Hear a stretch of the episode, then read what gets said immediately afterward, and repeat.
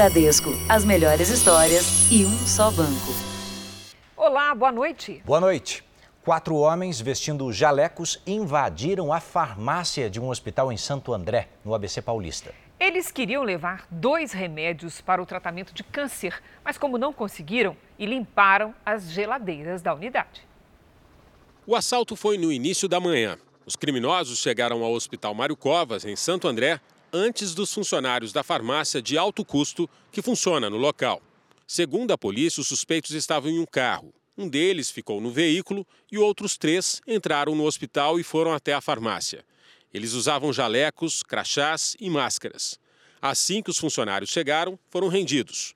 Os assaltantes exigiram dois tipos específicos de medicamentos: um antifúngico e outro usado no tratamento de câncer de mama.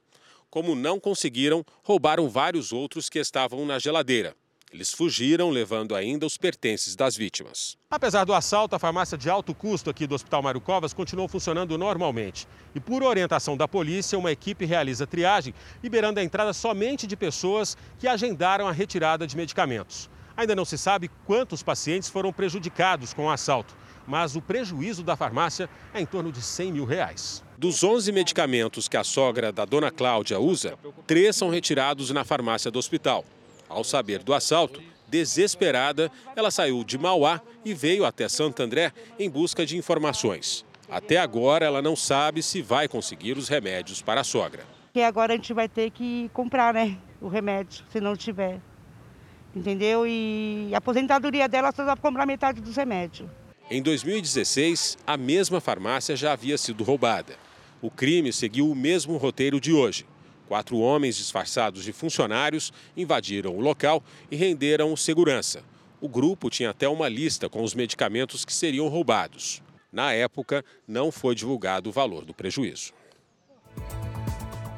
Veja agora outros destaques do dia. Ministério da Saúde prevê vacinação em massa cinco dias depois da aprovação da Anvisa. Governo anuncia salário mínimo de R$ 1.088. Bolsonaro parabeniza Joe Biden pela vitória nos Estados Unidos. Brasil cai cinco posições no ranking de desenvolvimento humano. Quadrilha Internacional fazia promessas de amor para aplicar golpes.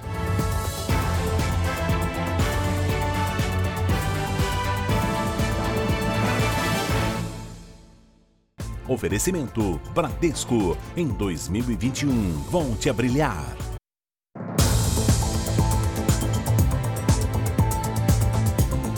Já estamos juntos para falar sobre um tipo de golpe que certamente você conhece, né? Aquele em que o criminoso consegue fotos íntimas da vítima e depois usa essas imagens para extorquir dinheiro. Uma quadrilha especializada neste tipo de crime foi presa hoje. É o que chama atenção são os números envolvidos no esquema. Os policiais agiram de maneira simultânea em São Paulo e outros seis estados. As investigações apontaram que pelo menos 210 criminosos faziam parte da quadrilha e exerciam funções diferentes no esquema. 180 pessoas tiveram a prisão decretada pela Justiça. A organização criminosa aplicava golpes pelas redes sociais. O alvo principal eram idosos e funcionários públicos de alto poder aquisitivo. Segundo a polícia, os crimes virtuais fizeram mais de 430 vítimas em 24 estados do país. Em três anos, a quadrilha teria lucrado mais de 250 milhões de reais com os golpes pela internet. Com uma conversa convincente, os criminosos conseguiam fotos íntimas das vítimas pelas redes sociais. Os nudes eram usados nas extorsões. A polícia chegou à quadrilha depois de investigar um telefone celular apreendido numa cadeia em outra ação policial. O telefone revelou uma movimentação bancária suspeita. Os investigadores seguiram o dinheiro durante um ano e descobriram uma organização criminosa que agia no Brasil e no exterior. Só no último, nesse ano, em face da pandemia, nós tivemos um aumento de 500% desse, desse tipo de, de crime exatamente pela fragilidade ocasionada à sociedade também o isolamento, a participação das pessoas em casa. Um nigeriano preso hoje pode ser uma peça-chave no crime. De acordo com a polícia, o esquema envolvia pelo menos 19 estrangeiros só aqui no Brasil. O fato dela ter iniciado a origem dessa organização criminosa ser de um país africano não traz a operação como sendo contra nigerianos. Na verdade, contra várias nacionalidades hoje multi, multinacionais. Né? A operação foi um sucesso. Nós temos mais de uma centena de pessoas presas nela hoje. Nós temos mais de 2 milhões de reais apreendidos até agora e muito material, até cocaína apreendida em poder dos autores desse delito. E numa operação realizada hoje em três estados, se avançou sobre uma rede que praticava uma das atividades ilícitas mais antigas do país, o jogo do bicho. Um dos investigados teria criado empresas para agenciar jogadores de futebol e atores, com o objetivo de camuflar os lucros. A polícia vistoriou 29 endereços no Rio Grande do Sul, Rio de Janeiro e em São Paulo. Na capital gaúcha, os policiais se depararam com um sistema reforçado de segurança. Na casa funcionava um centro de arrecadação dos jogos de azar, onde todo o dinheiro das apostas era contabilizado pelo grupo criminoso. Segundo a polícia, a movimentação financeira girava em torno de 350 mil reais por semana. Esse grupo criminoso atuava nos jogos de azar e conseguia amealhar o dinheiro e teria uma série de empresas nas quais ele lavaria esse dinheiro. O líder do esquema seria um gaúcho suspeito de atuar há pelo menos duas décadas com jogos de azar. Para disfarçar o lucro obtido com as atividades ilegais, o investigado teria aberto seis empresas, entre elas uma agência de jogadores de futebol e outra de gerenciamento de carreira de atores, ambas situadas no eixo Rio-São Paulo. Para blindar o patrimônio, segundo a polícia, o investigado teria colocado uma das empresas no nome da esposa e das filhas. É uma pessoa que, que gosta de luxo, né? até que foram feitos levantamentos, tudo mais, sempre com bons carros, né? com bons apartamentos. É uma pessoa que tem um status social, digamos assim, grande. Né? E, e, a movimentação financeira e a movimentação patrimonial dele também indicam isso. 17 milhões de reais em bens foram bloqueados. Até agora, ninguém foi preso. Bom, agora você vai saber que o Brasil caiu cinco posições no chamado Ranking Mundial do Desenvolvimento Humano, o IDH. O, a nova pesquisa mostra que as mulheres estudam mais que os homens, mas ainda ganham menos que eles. O índice do Brasil subiu modestamente para 0,765. Em 2019, o país registrou um aumento na expectativa de vida para 75,9 anos. E a média de escolaridade subiu para 8 anos. Mas outros indicadores ficaram estagnados. E no ranking liderado pela Noruega, o Brasil caiu cinco posições e agora está em 84º lugar. Segundo o relatório, a desigualdade trava a melhoria do IDH do Brasil. É que os 10% mais ricos da população controlam 42,5% da renda nacional. Quando este fator é computado, o Brasil cai 20 posições no ranking.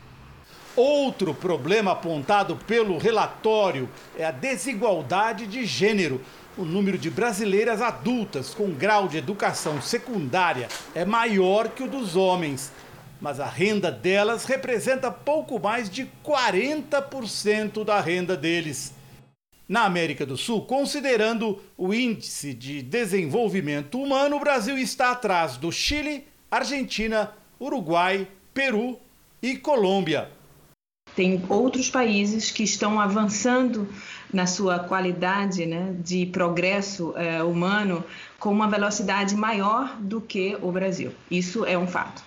Este ano, o Programa das Nações Unidas para o Desenvolvimento lançou um novo índice que considera a queima de gás carbônico por habitante e quanto dos recursos naturais do planeta um país utiliza ao crescer. No novo ranking, o Brasil ganha 10 posições, a China perde 16. Um advogado no Rio de Janeiro foi preso, suspeito de fazer parte de uma quadrilha que teria desviado dinheiro público da Secretaria Estadual de Saúde. Bom, com a ajuda dele, organizações sociais pagariam propina a agentes públicos e, em troca, teriam prioridade na hora em que o governo fosse quitar as dívidas com esses fornecedores. O principal alvo da operação é um advogado que tem entre os clientes empresários acusados de pagar propina a agentes públicos. Wagner Bragança atualmente é o vice-presidente da Comissão de Recuperação Fiscal e Falência da OAB Rio de Janeiro. O advogado é suspeito de intermediar a propina entre organizações sociais e uma quadrilha que teria se instalado na Secretaria de Saúde durante o governo Witzel. A Polícia Federal chegou até Wagner depois da colaboração premiada do ex-secretário de Saúde, Edmar Santos, e da confissão do empresário Edson Torres. Os dois explicaram que o dinheiro desviado vinha do chamado restos a pagar. Funciona assim: o Estado contrata empresas e prestadores de serviço. As despesas são reservadas no orçamento. Mas quando essa dívida deixa de ser paga até o dia 31 de dezembro de cada ano, ela é inscrita no restos a pagar. A partir daí, o governo só paga os fornecedores quando tiver dinheiro em caixa. Os investigadores descobriram que, para furar a fila de pagamentos, uma organização social aceitou fazer parte do esquema. Os contratos eram de 280 milhões. Segundo o Ministério Público Federal, essa prioridade custou 53 milhões de reais em propina. O presidente da organização social Hospital e Maternidade Terezinha de Jesus, José Mariano Soares de Moraes, também teve o pedido de prisão autorizado pelo Superior Tribunal de Justiça. Depois do escândalo, o governo decidiu tornar mais transparentes os pagamentos de fornecedores. As pessoas que estão sendo pagas pela, pela fila, eu pedi que esse site seja publicado sempre sete dias antes do pagamento, para que possa haver alguma, alguma impugnação, alguma denúncia e também para os órgãos de controle serem 100% tra transparentes. E eu creio que assim a gente consiga dar um basta e resolver de vez a questão do resto a pagar. A defesa de José Mariano Soares de Moraes afirma que ele não foi preso e que é um profissional com décadas de dedicação à saúde. A organização social Hospital Maternidade Terezinha de Jesus disse que não tem qualquer envolvimento ilícito em relação aos fatos sob investigação. Nós não conseguimos localizar a defesa de Wagner Bragança e Edson Torres. A OAB do Rio de Janeiro informou que não vai se pronunciar. O ex-secretário de Saúde, Edmar Santos, não retornou nosso contato.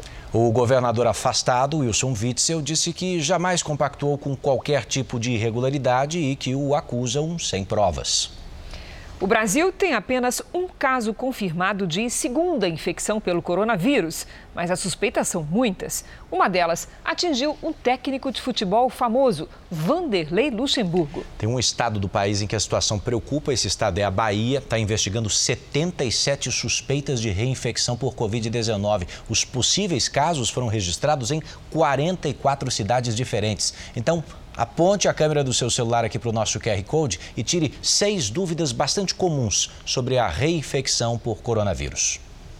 Lorena se recupera da Covid-19 pela segunda vez. O exame do tipo PCR, feito em junho, detectou o coronavírus.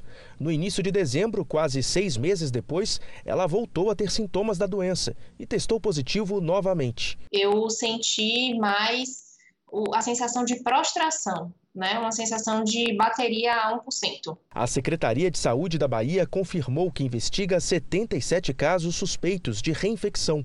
Os médicos dizem que isso tem sido mais comum em pessoas que apresentaram a forma leve da doença e não desenvolveram anticorpos suficientes. As novas infecções são causadas pelo mesmo vírus, mas com assinaturas genéticas diferentes. No segundo episódio, dosa os anticorpos dessa pessoa, a gente faz um teste rápido, ele não aparece nada, a gente faz sorologia, a pessoa não tem nada, é como se ela nunca tivesse tido o coronavírus. Na semana passada, o Ministério da Saúde confirmou o primeiro caso de reinfecção do país. O anúncio oficial só aconteceu após um sequenciamento genético feito em um laboratório de referência comprovar que eram duas linhagens distintas do coronavírus. Procedimento que pode demorar até semanas para ficar pronto. O técnico Vanderlei Luxemburgo também está na lista de pessoas já contaminadas e que testaram positivo para a Covid-19 de novo. Ele está internado em um hospital de São Paulo. O treinador procurou assistência médica depois de sentir fortes dores de cabeça.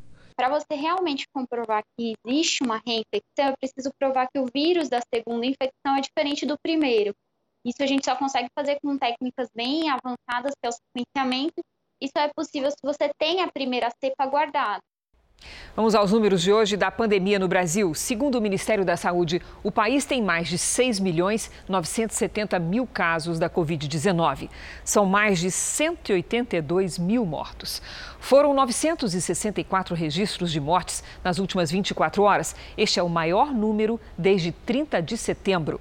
Também entre ontem e hoje, 51 mil pessoas se recuperaram. E no total, já são mais de 6 milhões e 67 mil pacientes curados e mais de 719 mil pacientes em acompanhamento. A Prefeitura do Rio de Janeiro cancelou a festa de Réveillon oficial da cidade. Antes, havia sido planejada uma festa diferente, sem fogos e sem público. Os shows seriam transmitidos pela TV e internet. O cancelamento, segundo o prefeito Marcelo Quirivella, é em respeito às vítimas da Covid-19 e ainda também uma medida para proteger a população. Nos Estados Unidos, a FDA, equivalente aqui à nossa Anvisa, garantiu que a vacina da farmacêutica Moderna contra a Covid-19 é segura para adultos. Com isso, o país está muito perto de ter duas vacinas aprovadas. Ainda faltam dois passos para o produto ser disponibilizado. A aprovação do Comitê Especial da Agência de Saúde, que deve acontecer na quinta-feira, e o aval do Centro de Controle e Prevenção de Doenças. A vacina da Moderna é 94% eficaz. A farmacêutica pede a aprovação do uso em maiores de 18 anos, enquanto a vacina da Pfizer, com 95% de eficácia, foi liberada para maiores de 16. Outra diferença é que as doses da Moderna podem ser armazenadas por até 30 dias em refrigeradores comuns de 2 a 7 graus Celsius. As da Pfizer precisam de freezers especiais com menos 70 graus. O governo federal americano comprou 200 milhões de doses de vacinas, 100 milhões de cada uma das farmacêuticas. Todas devem ser entregues até março do ano que vem. A vacina da Pfizer já é aplicada em mais de 600 centros de vacinação em todo o país. Segundo Anthony Fauci, o maior especialista em doenças infecciosas dos Estados Unidos, o país pode alcançar a imunidade coletiva até o final do segundo trimestre de 2021. Tomara, hein? Você vai ver a seguir: Jair Bolsonaro reconhece a vitória do novo presidente dos Estados Unidos, Joe Biden. E daqui a pouco, como esse bebê foi parar na janela do quinto andar do prédio.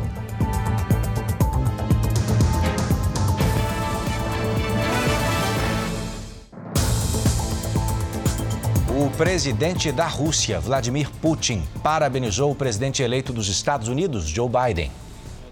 Num comunicado, Putin disse estar confiante que os dois países trabalharão juntos, apesar das diferenças. O presidente do México, López Obrador, também esperou a confirmação do colégio eleitoral para saudar Biden. O líder da futura oposição republicana no Congresso, Mitch McConnell, também reconheceu o resultado. Na agenda do processo de transição, Anthony Blinken, secretário de Estado escolhido por Biden, deve se reunir essa semana com Mike Pompeo, que ocupa o cargo atualmente.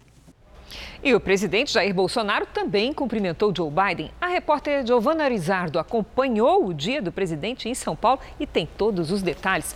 Olá, Giovana, boa noite para você. Boa noite, Cris. Boa noite para todo mundo. O presidente Jair Bolsonaro foi o último chefe de Estado do G20, o grupo que reúne as maiores economias do mundo, a enviar uma mensagem a Joe Biden. Isso aconteceu mais de um mês e dez dias depois das eleições. Em nota, o Ministério das Relações Exteriores e também numa publicação do próprio presidente Bolsonaro, ele parabenizou o novo presidente eleito americano e diz que está disposto a continuar continuar a construção de uma aliança entre os dois países. O presidente Jair Bolsonaro esteve na CEAGESP, a maior central de distribuição de alimentos da América Latina, e ele disse que não vai tomar a vacina contra a Covid-19, mas que o imunizante vai ser comprado pelo governo federal quando aprovado pela Anvisa. Bolsonaro negou que a Ciagesp, que pertence à União, vá ser privatizada. Vamos ver. A Ciagesp aqui é uma mudança, é, uma, é um para, novo paradigma. E aqui, quando se fala em privatização, quer deixar bem claro: enquanto eu for presidente da República, essa é a casa de vocês.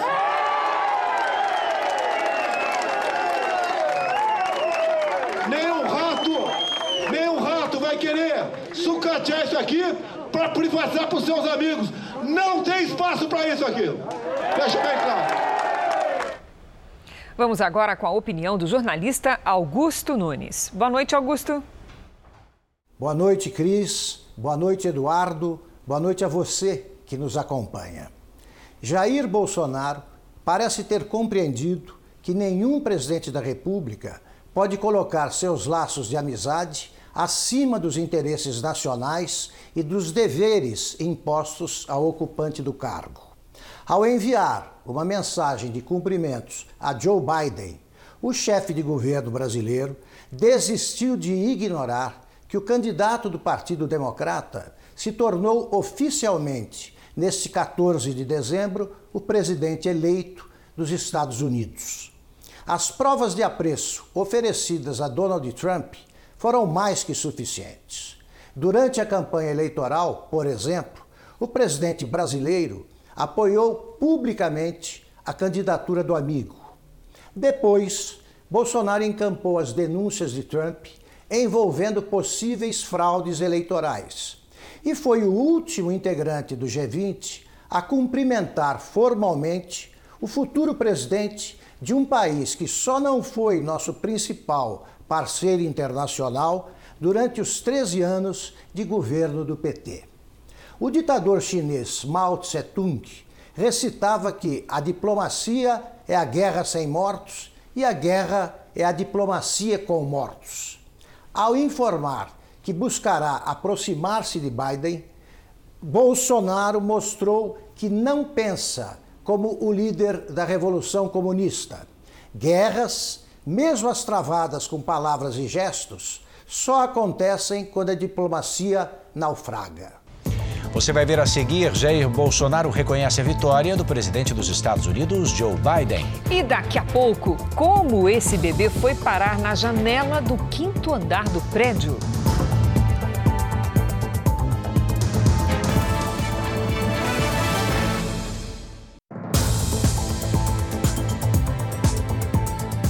Pandemia trouxe duas novidades para o comércio eletrônico no Brasil. A primeira é que o número de pessoas que compram pela internet aumentou muito. Bom, a segunda é que os golpes virtuais também explodiram. Se tem um setor que se deu bem em 2020, foi o do comércio eletrônico. De janeiro a novembro deste ano, as compras online cresceram 70% em comparação com o mesmo período do ano passado, segundo a ABCOM, associação que reúne os representantes das lojas virtuais.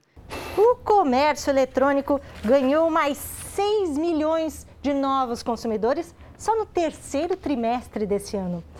E o crescimento das vendas online veio acompanhado do aumento das reclamações e dos golpes. As queixas à Secretaria Nacional do Consumidor subiram 92%, praticamente dobraram. E uma dessas queixas partiu do Sandro, que comprou uma impressora que nunca recebeu. E fiquei dois dias praticamente buscando sobre, sobre a empresa buscando o CNPJ, se realmente ela tinha um, um endereço, se ela tinha a idoneidade dela. Os dias foram passando, passando, passando e nada. Quando eu percebi, o site já havia saído fora do ar. No Rio, Alexandre, também um experiente consumidor online, caiu no mesmo golpe quando foi comprar uma caixa de som. E depois disso não cumpriram o prazo, falaram que ia devolver dinheiro e não devolveram. E e agora a gente está descobrindo que tem várias pessoas que caíram nessa, nesse golpe, né? Ele e Sandro estão agora no grupo de WhatsApp formado por vítimas desses golpistas. E, tipo, foi roubo. Então, eles vão ter que ser presos. Sofreu prejuízo? É, tente ir atrás, vá ao PROCON, vá a um juizado especial. Tá? Se for necessário, procure um advogado, vá atrás dos seus direitos. Esse é o grande recado.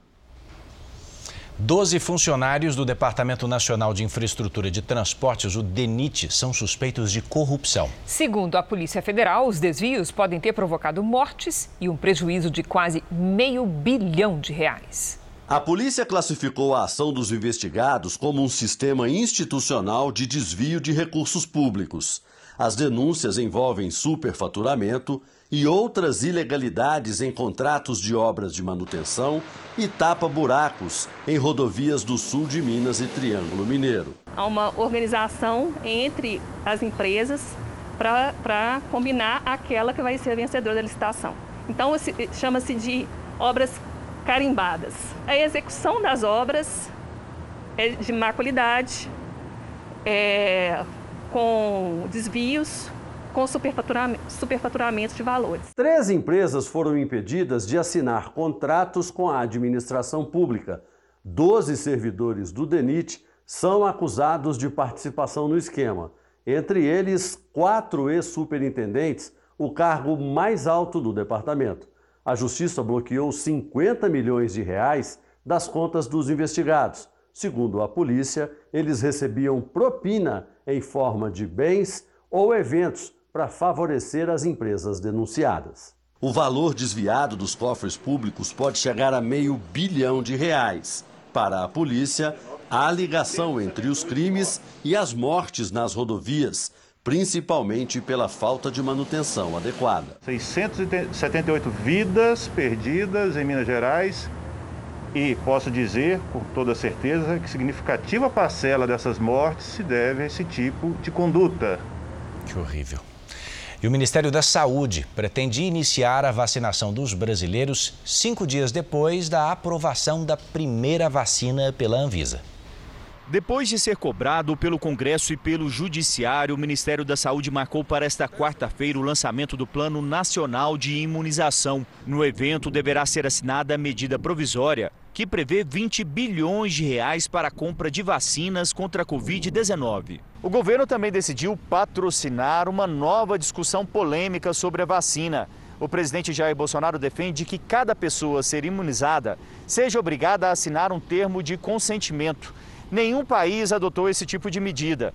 A justificativa do Palácio do Planalto é que as vacinas à disposição não passaram por todas as etapas convencionais de testes. O deputado Geninho Zuliani, relator da medida provisória que autoriza a entrada do Brasil no programa global para vacinação contra o coronavírus, defendeu o termo de consentimento. Eventualmente pode ter algumas reações que não dá para a União assumir esse passivo ao longo das próximas décadas de tudo aquilo que eventualmente uma vacina pode trazer de efeito colateral. Para cada pessoa que quiser tomar vacina, ela vai estar sabendo, ela vai estar ciente é, de eventuais riscos que ela vai poder também, junto com o imunizante, poder lá na frente sobre, sofrer alguma reação adversa. Bolsonaro já havia defendido a proposta numa conversa com apoiadores ontem à noite. Vocês vão ter que assinar o termo de responsabilidade que eu tomar. Ah, com certeza.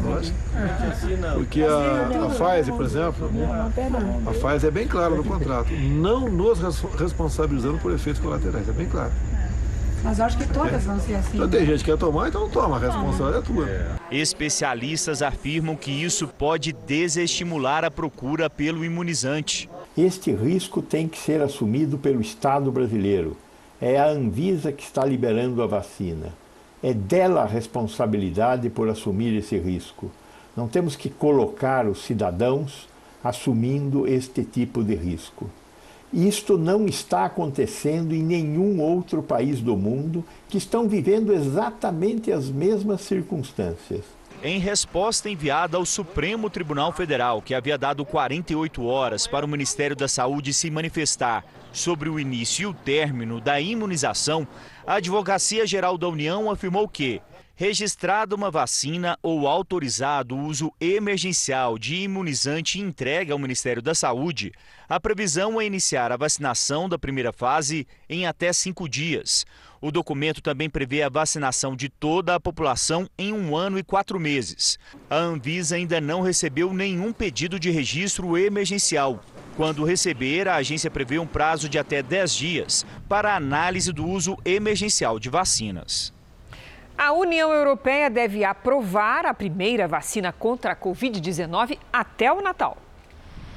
A Agência Europeia de Medicamentos antecipou para 21 de dezembro a reunião que discutirá a aprovação dos imunizantes. Duas vacinas serão analisadas, a da farmacêutica Pfizer e a do laboratório Moderna.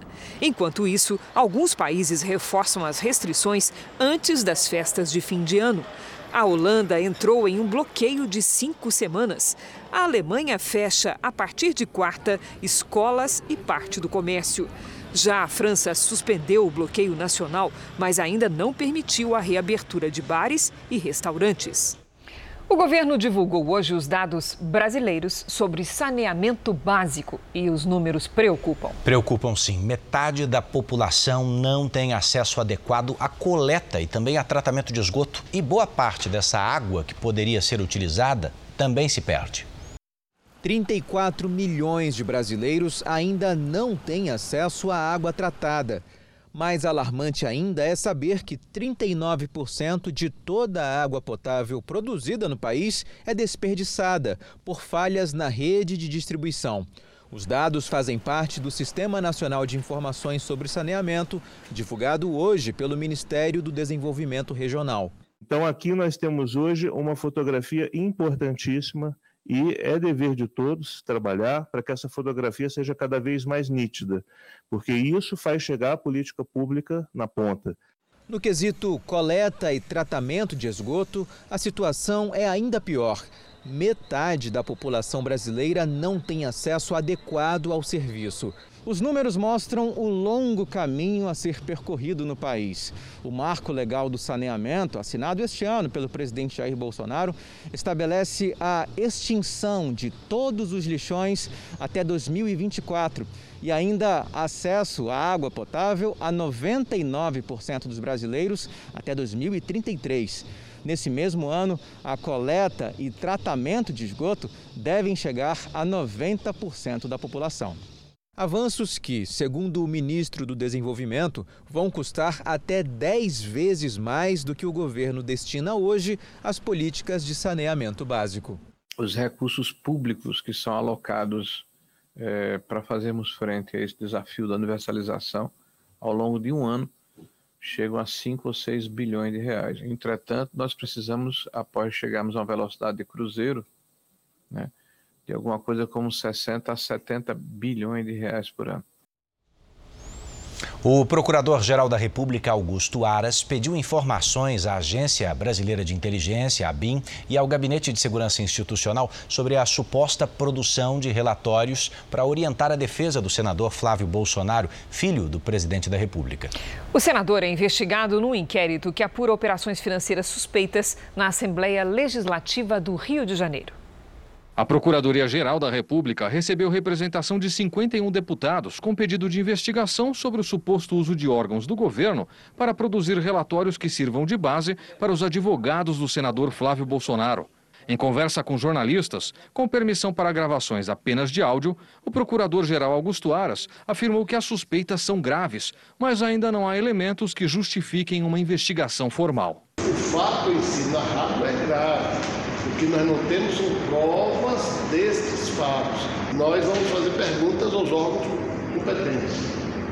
Ficamos à mercê, à mercê dessas respostas.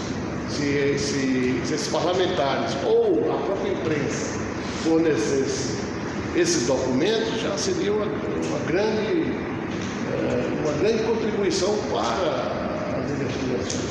Aras explicou que é preciso apurar a responsabilidade de servidores no caso. Nesse momento, nós não sabemos se temos uma questão do órgão ou se temos uma questão é, setorizada em algum agente público do órgão que é, se desviou das suas atividades. Então, precisa também apurar se a responsabilidade é do órgão ou se é de algum agente público, servidor, que é, se desviou ah, das suas atividades lícitas. Atendendo ao pedido dos partidos de oposição, a ministra do Supremo Tribunal Federal, Carmen Lúcia, determinou que o diretor-geral da BIM, Alexandre Ramagem, e o ministro do Gabinete de Segurança Institucional, General Augusto Heleno, prestassem esclarecimentos em 24 horas. A BIM foi intimada ontem à noite e o GSI hoje de manhã. Com prazo para responder à ministra até amanhã, o general Augusto Heleno visitou o presidente Jair Bolsonaro hoje de manhã no Palácio da Alvorada. O encontro durou mais de duas horas e atrasou parte da agenda do presidente. Uma fonte ligada à BIM confirmou ao jornalismo da Record TV a existência dos relatórios. A reunião com acerto para a produção das informações teria ocorrido em agosto, entre a defesa do senador, o diretor da BIM, Alexandre Ramagem, Augusto Heleno e o próprio presidente Jair Bolsonaro no Palácio do Planalto. O encontro também é alvo de uma apuração preliminar na PGR. Procurados, a ABIN, o Gabinete de Segurança Institucional, e o senador Flávio Bolsonaro não quiseram se manifestar. Seguimos em Brasília porque os senadores rejeitaram agora há pouco a versão do projeto que regulamenta os investimentos no Fundeb, o Fundo de Desenvolvimento da Educação Básica, versão aprovada pela Câmara. Vamos a Brasília com Alessandro Saturno. Alessandro, boa noite para você. Olá, Edu. Boa noite para você, boa noite a todos. Olha, os senadores eles fizeram aí uma votação simbólica e decidiram devolver o projeto que trata do Fundeb à Câmara dos Deputados para que esse projeto seja analisado novamente. Bom, segundo os senadores, o texto ele veio com pontos polêmicos, como por exemplo, a retirada de até 16 bilhões de reais de escolas públicas para repasse a escolas privadas sem fins lucrativos e ensino profissionalizante do Sistema S. O projeto ele regulamenta o repasse de recursos do Fundo de Manutenção e Desenvolvimento da Educação Básica e de valorização dos profissionais da educação. Essas novas regras, elas devem ser aplicadas já a partir de abril do ano que vem. Cris, Edu. Obrigado, Alessandro. Agora a gente fala sobre o planejamento de gastos da equipe econômica para o próximo ano. Ela enviou ao Congresso a Lei de Diretrizes Orçamentárias para o ano que vem. Vamos aqui aos principais números. Dá uma olhada comigo. Primeiro, salário mínimo vai de R$ 1.045 para R$ 1.088, uma correção de 4,1% que repõe a inflação desse ano. Já a previsão do PIB é de crescimento agora, crescimento de 3,2%, mesmo percentual da previsão para a inflação oficial, 3,2%. O dólar, gente, deve ficar em R$ 5,30. Já o déficit previsto nas contas públicas é de 247,1 bilhões de reais. Esse valor é mais elevado do que vinha se falando até aqui. E a explicação para isso é que ele já incorpora as despesas com as compras das vacinas contra a Covid-19. Morreu hoje em São Paulo o jornalista Orlando Duarte, vítima da Covid-19, uma referência do jornalismo esportivo que participou também da história da Record TV. Orlando Duarte tinha 88 anos e estava internado há três semanas. Ele esteve na cobertura de 14 Copas do Mundo e 10 Olimpíadas. Trabalhou em várias emissoras, entre elas a Record TV, nos anos 60. Foi o jornalista que mais acompanhou o Santos na época de Pelé. Foi por um convite de Orlando Duarte que o rei do futebol aceitou participar de um episódio da família Trapo. A gravação de 67 hoje é um clássico da TV.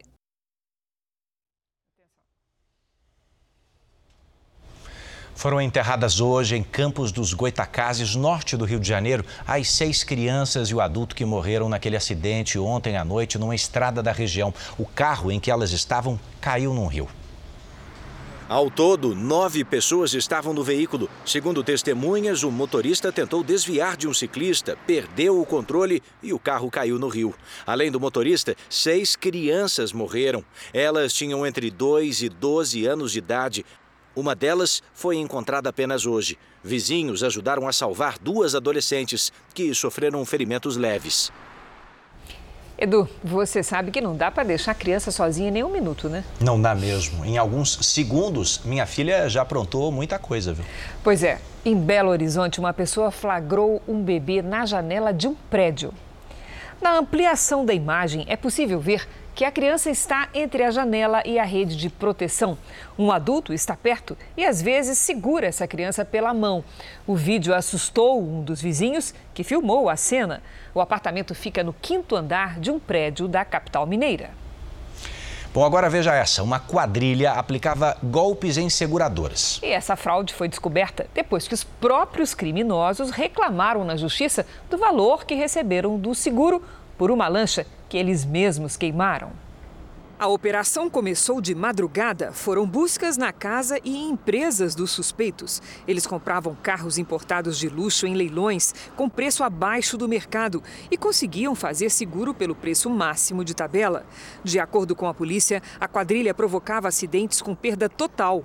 Num dos casos, a apólice paga foi de quase 2 milhões de reais por uma lancha que custou um quarto deste valor. E os golpistas ainda pediram na justiça um valor maior. A polícia acredita que três seguradoras caíram no golpe. A pedido da defesa do padre Robson de Oliveira, a Justiça Goiana voltou a suspender a investigação contra o religioso. Ele é suspeito de desviar dinheiro da doação de fiéis. O padre Robson de Oliveira e outras 17 pessoas haviam se tornado réus na quinta-feira passada por supostos desvios na construção da nova Basílica de Trindade. Agora, o Tribunal de Justiça voltou a suspender o processo. Aguarda-se que o Superior Tribunal de Justiça confirme essa decisão do Tribunal de Justiça de Goiás, que reconheceu que o padre Robson é inocente. Segundo os promotores, pelo menos 120 milhões de reais doados pelos fiéis para a Associação Filhos do Pai Eterno, a AFIP, teriam sido desviados. O Ministério Público informou que já recorreu ao Superior Tribunal de Justiça para manter a investigação contra o padre. Esse é mais um capítulo de um caso cheio de reviravoltas. No dia 21 de agosto, foram cumpridos mandados de busca e apreensão na sede da AFIP, na casa do padre e nos endereços dos investigados. No dia 6 de outubro, o Tribunal de Justiça determinou o arquivamento da investigação. Dois meses depois, a decisão foi revertida. Dez dias se passaram e o processo foi paralisado mais uma vez. E no Paraná, 900 mil pessoas ficaram sem água depois da suspeita de contaminação de um rio que abastece a região de Curitiba. A água escura foi o alerta. Os técnicos da Companhia de Saneamento do Paraná notaram que um afluente do Rio Iguaçu, um dos principais do estado e que abastece Curitiba e região metropolitana, estava mais turvo que o normal. Mais de 50 bairros da capital e cidades vizinhas ficaram sem água. 900 mil pessoas ficaram com as torneiras secas. A população, que sofre com o rodízio por causa da estiagem, viu a situação ficar ainda pior. A Stephanie teve que contar com a água que caiu do céu para conseguir se virar. Eu aproveitei para como choveu ontem um pouco à noite e hoje também eu armazenei em pote justamente da, da água a que cai diretamente da chuva para tentar armazenar para pelo menos ter água para fazer uma comida, alguma coisa em casa. A Companhia de Saneamento e o Instituto Água e Terra do Paraná formaram uma força-tarefa para descobrir o que causou a contaminação. Mas os técnicos já descartaram risco à saúde dos consumidores. Os testes mostram que não é um derivado de uma indústria química, em princípio.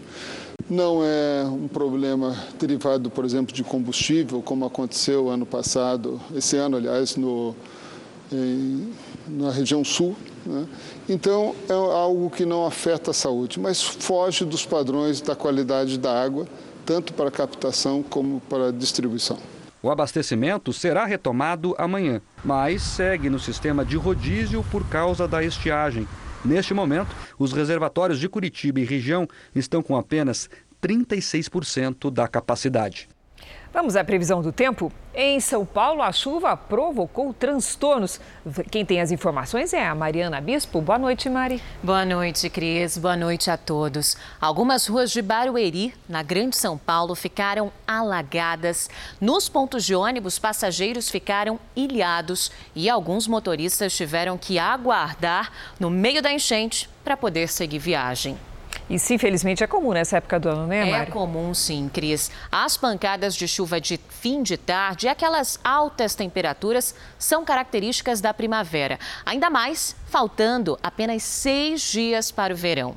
Amanhã, uma frente fria avança no sul do Brasil e deixa as nuvens carregadas. Risco para deslizamentos entre o norte catarinense e o Rio de Janeiro. Nada de chuva entre o Espírito Santo e o interior do Nordeste.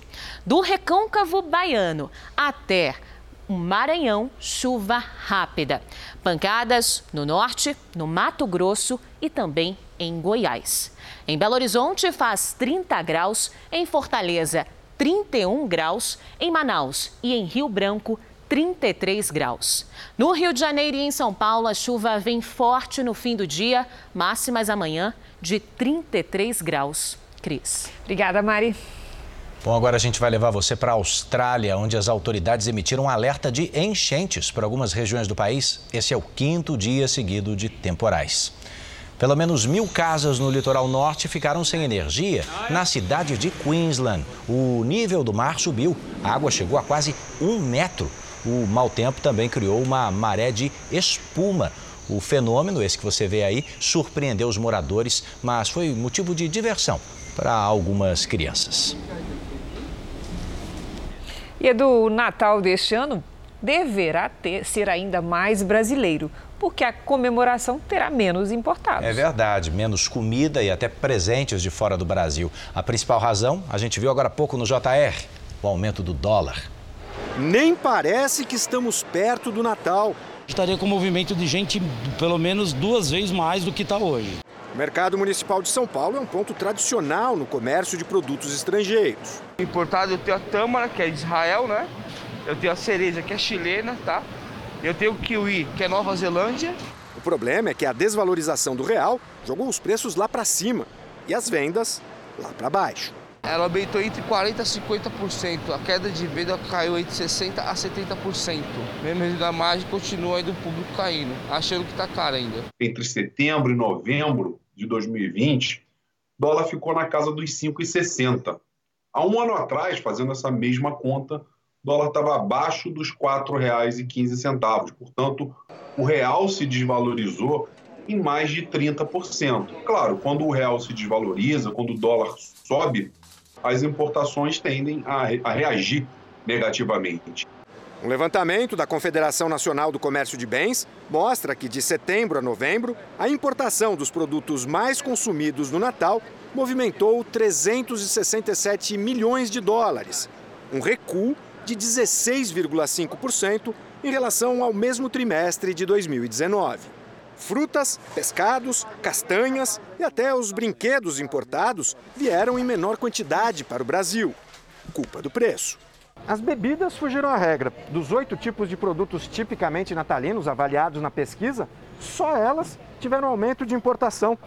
Foram mais de 180 milhões de dólares nos últimos três meses, contra 150 milhões no mesmo período do ano passado. Aquele vinho importado, mais caro, seguramente esse ano vai dar lugar a vinhos de regiões é, é, produtoras é, é menos caras ou um pouco mais baratas para fazer com que o, esse, esses produtos importados, as bebidas de um modo geral, que tiveram um crescimento de cerca de 20%, não encalhem. É exatamente o que o Antônio vai fazer. 200 e poucos reais que, que estariam hoje, né? Estou levando na faixa de 100 reais. A gente está tentando para outras marcas, tentando diminuir um pouco a, a, o custo. Seja com bebida importada ou nacional, o importante é que vai ter brinde. Será cremado amanhã o corpo do cantor Paulinho do Roupa Nova. Aos 68 anos, ele morreu por causa de complicações da Covid-19. Por causa da pandemia, a cerimônia será restrita a familiares do artista. Eu perguntava do Nua, não desce. Eu te abraçava e o Ana Lembrar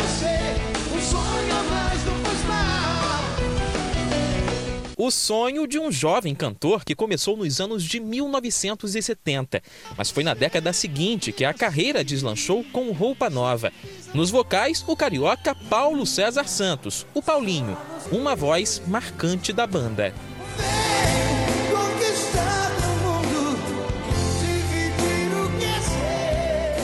principal vocalista, um cara adorável, querido, um fofo.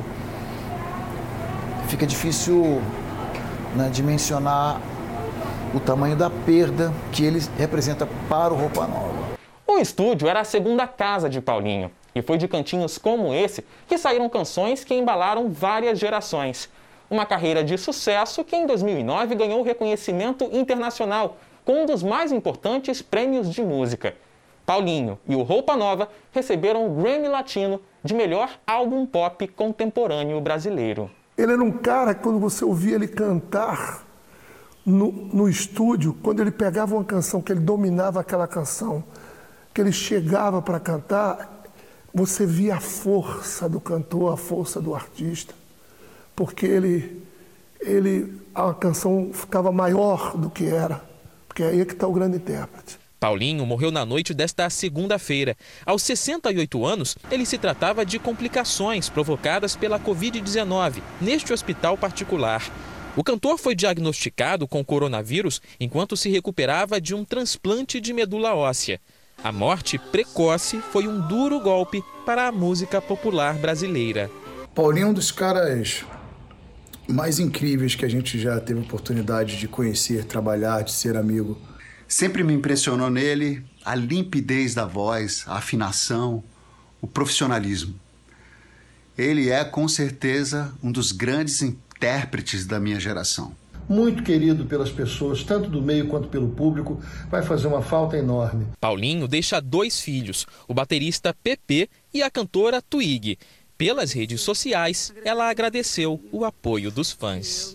Agradecer muito o carinho que eu, minha família está recebendo de todos vocês.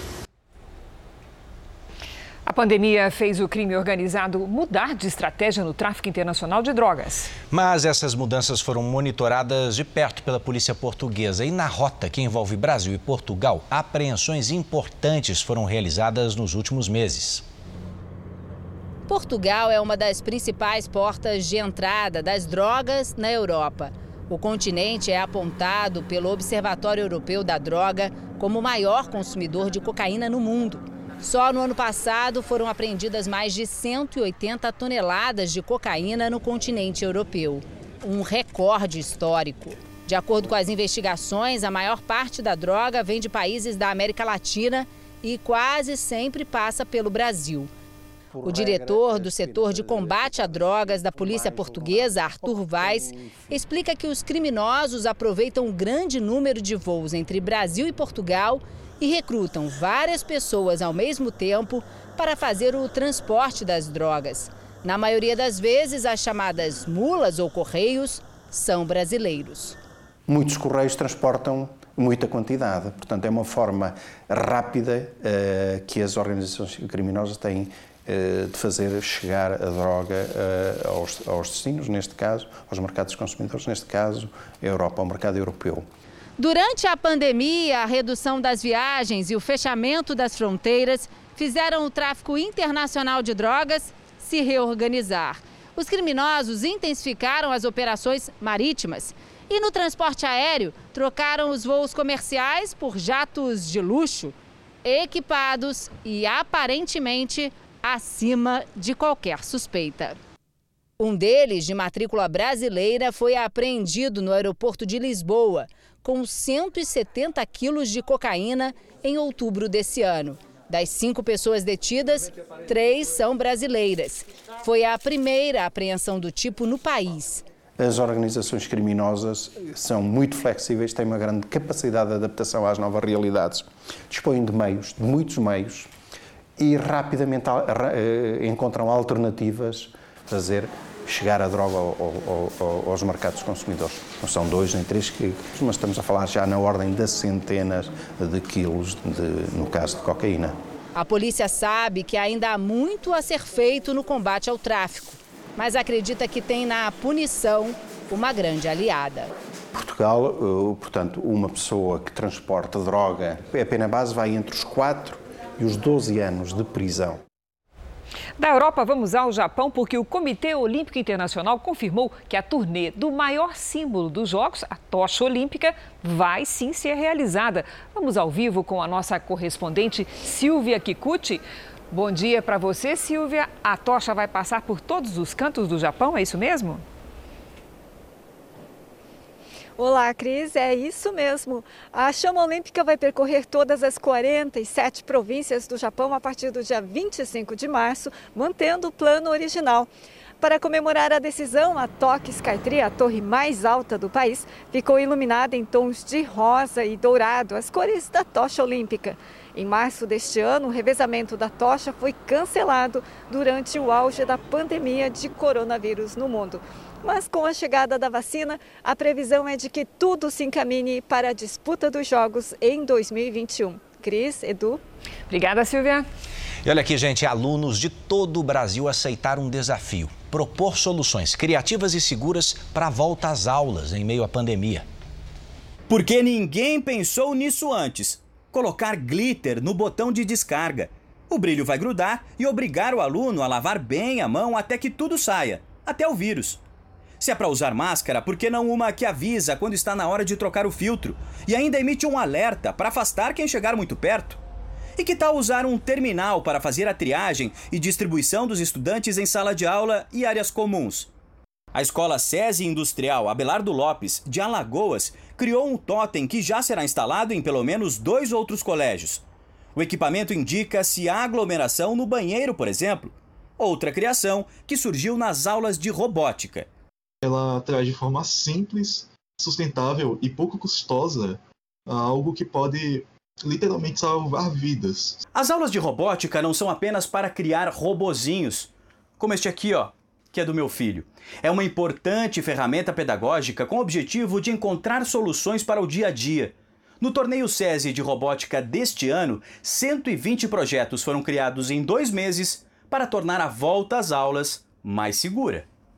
Então, são soluções que a gente buscou agora, né, dentro desse desafio que era de volta às aulas e que vão contribuir para que a gente efetivamente, com soluções criativas, fáceis de implementar, a gente possa efetivamente ter esse retorno com tranquilidade. A competição mostra ideias simples e baratas de mais de 600 alunos de escolas públicas, particulares e da rede SESI que concorreram de forma virtual neste ano.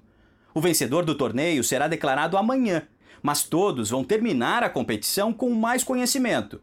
E eles são muito criativos, a partir da própria realidade que eles vivem, colocaram e apresentaram soluções que a gente é, pensa, né? Como é que estudantes, adolescentes podem ter tanta é, experiência, tanta ideia, tanta criatividade para trazer inovações como as que eles estão trazendo agora. O Jornal da Record termina aqui. É a meia-noite e meia, tem mais Jornal da Record. Fique agora com a novela Amor Sem Igual. A gente se vê amanhã. Até lá. Boa noite e até amanhã.